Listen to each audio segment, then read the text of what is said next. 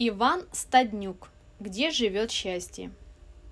Из густого облака табачного дыма проступало курносое, шельмоватыми глазами лицо Андрея Пинчука. Он держал во рту дымящуюся папиросу, перебрасывал ее из одного уголка губ в другой, косил на кого-то свой озорной глаз. С добродушной ухмылкой парень заметил. Чудеса! В село окончательно пришел каменный век. Утвердился.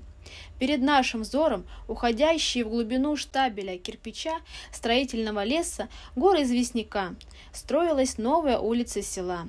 Маячили фигуры людей, занятых подготовкой строительных площадок, а за речушкой раскинулись уже обжитые дворы с будто нарисованными домами.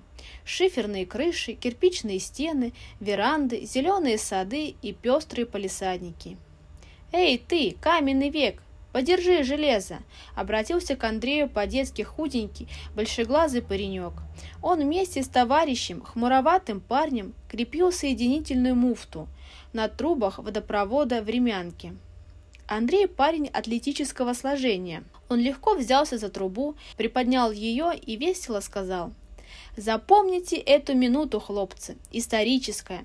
Сержант запаса Андрей Пинчук отрабатывает свой последний день в колхозе. А завтра фють, и нет меня здесь. Подаюсь в мир науки. Ну а если на каникулы приедешь, будешь баклуши бить?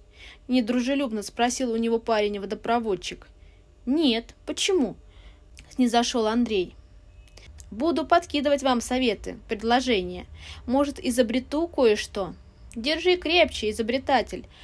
Паренек затянул муфту и спросил. Почему же ты нацелился в сельскохозяйственный институт, если не любишь села? Институт есть институт, назидательно заметил Андрей. Высшее образование. А потом, хлопец, запомни, каждый человек ищет место в жизни по своему разумению. Чем же плохо наше село? Паренек кивнул на заречные улицы села, на богатые постройки хозяйственных комплексов. Постройки животноводческих ферм сверкали свежей белизной. В длинном коровнике, механизированном по последнему слову техники, шла вечерняя дойка коров. Справа от дверей настеленная досками площадка, где стояли приготовленные к транспортировке бидоны с молоком. К площадке подошла миловидная, стройная девушка в белом халате и белой косынке.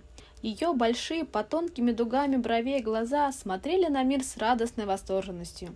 Девушка несла в руках доильный аппарат со смотанным в кольцо трубопроводом. Из-за края двери на нее смотрел Андрей, и слышен его голос.